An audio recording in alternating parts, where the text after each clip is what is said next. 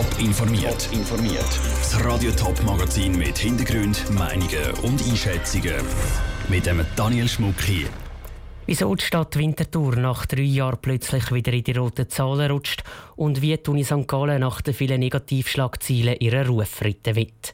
Das sind zwei von den Themen im Top informiert. Es sind nicht einfach rote Zahlen, sondern tiefrote Zahlen, die im Budget der Stadt Winterthur für das nächste Jahr stehen.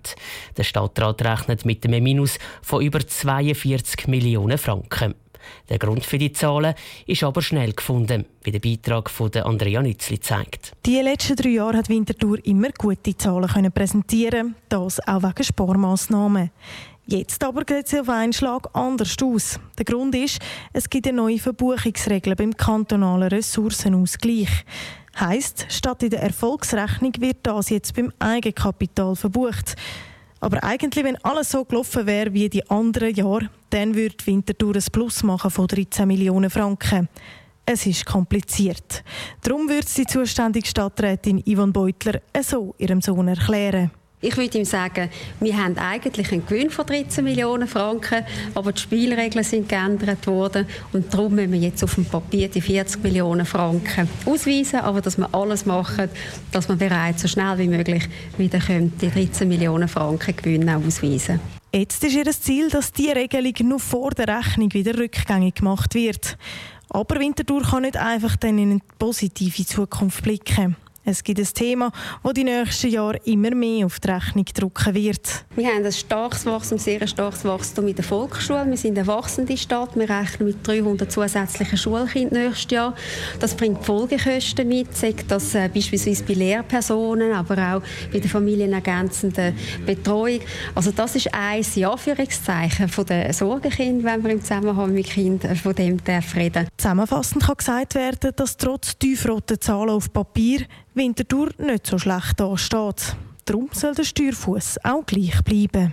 Das ist ein Beitrag von Andrea Nützli. Das Budget der Stadt Winterthur geht als nächstes in den Gemeinderat. Die Politiker dort müssen darüber diskutieren und das Budget schlussendlich absegnen.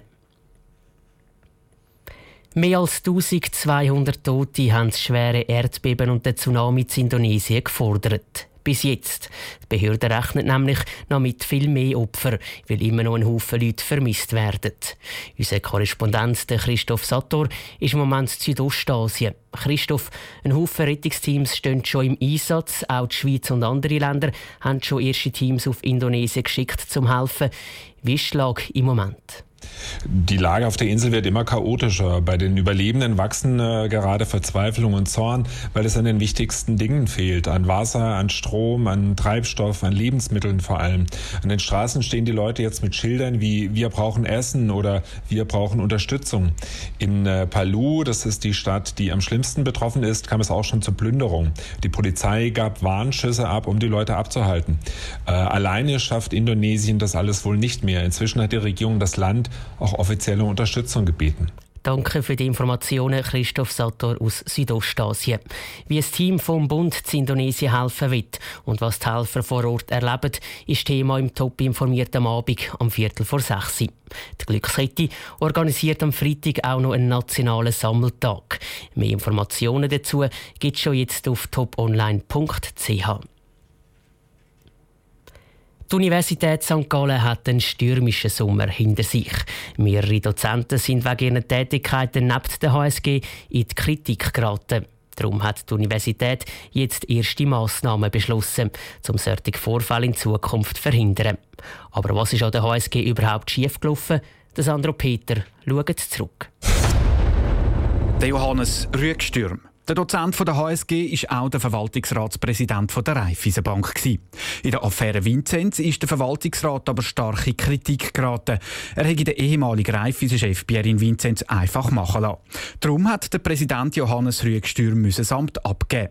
Brisant für die HSG, er soll genau in dem Bereich versagt haben, wo er den Lehrstuhl an der HSG hat. Der Johannes Rüegstürm soll aber Dozent bleiben. Im Moment macht er eine lange Pause der Thomas Bieger. Der Rektor der HSG ist im Nebenamt auch noch Verwaltungsratspräsident der Jungfraubahn.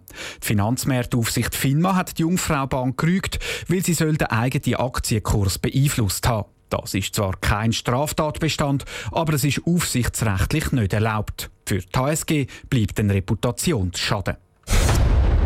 Die unerlaubten Spesenabzüge. Am Institut für Finanzwissenschaft, Finanzrecht und Law and Economics sollen die Mitarbeiter zu viel Spesen verrechnet und eingeheimst haben. Aufgefallen ist das der HSG selber. Gegen drei Mitarbeiter läuft ein Disziplinarverfahren wegen dem.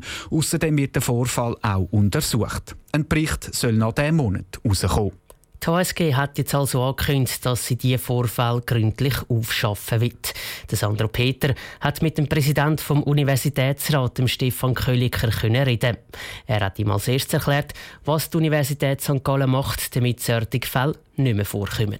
Im Zusammenhang mit den Fällen, die bekannt sind, sind das zum einen natürlich die Überprüfung von der Spesenreglement, äh, auch die Einhaltung von der Spesenreglement, äh, auf der anderen Seite Nebenbeschäftigungen, ähm, wie werden die bewilligt, wenn sind sie zulässig, gilt das auch für den Rektor? Und dort sind wir ja zur Meinung bereits gekommen, dass ein zukünftiger Rektorin, Rektor äh, keine Nebenbeschäftigungen mehr darf ausführen der ganze Entwicklungsprozess zu, zu dem Governance und Compliance, den man da stärken will, der macht ja die Uni nicht alleine, sondern man wird da extern begleitet. Ist das ganz ein wichtiger Punkt, dass man das auch möglichst gut kann aufbauen kann? So? Ja, wir haben heute auch äh, bekannt gemacht, wir sind in dem Prozess von der Überprüfung von Governance und Compliance äh, innerhalb der Universität sind wir seit äh, längerer Zeit begleitet von der Wirtschaftsuniversität Wien, also von extern es ist jetzt wichtig, dass man eben auch eine Aussicht hat äh, auf die Strukturen, für die Organisation innerhalb von der Uni. Äh, und das ist ganz, ganz wesentlich, dass man auch aufzeigt, dass wir eigentlich seit Monaten äh, in Kontakt stehen mit der Wirtschaftsuniversität Wien und uns beraten lassen und begleiten lassen. Und äh, das ist ganz eine wertvolle Unterstützung. Und das sind Massnahmen, die dann jetzt auch genügen. Also kann man mit dem schon sagen, man ist jetzt da auf einem sehr guten Weg oder braucht es da noch sehr viel mehr? Die Massnahmen oder respektive die Abklärungen sind viel, viel umfangreicher. Im Zusammenhang auch mit der Revision vom Universitätsgesetz überprüfen wir eigentlich äh, alle möglichen Bereiche äh, von der Aufsicht, auch vom, vom Organ, vom Universitätsrat, was unsere Aufgaben sind. Aber auf der anderen Seite wenn wir auch klar sagen, gewisse äh, Eigenheiten von der Universität St. Gallen wenn wir bewahren, wie eben die Möglichkeit von Nebenerwerbstätigkeiten, das äh, ist sehr wichtig, weil eben immer wieder äh, das Wissen, das erneuert wird aus der Zusammenarbeit mit der Wirtschaft, dann auch wieder in die Lehre einfließt und das macht eben auch die Universität St. Gallen dann so hoch attraktiv für die Studierenden. Der Präsident vom Universitätsrat, der Stefan Kölliker, im Gespräch mit dem Sandro Peter. Der Stefan Kölliker hofft, dass es mit den neuen Massnahmen auch wieder ein bisschen ruhiger wird rund um die HSG. Aber ein gewisses Risiko für weitere Fälle könne nie ganz ausgeschlossen werden.